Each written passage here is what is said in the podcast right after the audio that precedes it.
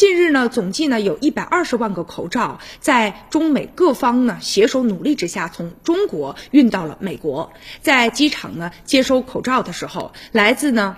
马萨诸塞州的州长查理贝克啊。他呢一度呢也是哽咽了。他说呢，对众多呢抗疫一线的人员来说，这些物资啊会让情况变得很不一样。就在三月中旬的时候，当地呢呃预定的三百万个呢 N95 的口罩呢被截留了。当时呢这个贝克呀就直言，他说已经清醒的认识到啊，通过常规的手段已经不可能达到目标了。于是呢他就通过各种关系开始搜货了。终于呢在中国找到了货源。然而呢受到这个疫情的影响啊，国际商业航班大幅的减少了，变动呢也频繁了，所以怎么能够把这批货啊运回美国呢？当时啊，这贝克特别着急，他就开始拨打电话来进行求助了。而就在三月二十七号那一天呢，在深圳啊，腾讯公司的总裁呢刘志平啊，他呢当时也收到了一条求助的信息了，而且呢这个。来信者呢是他的一个好朋友，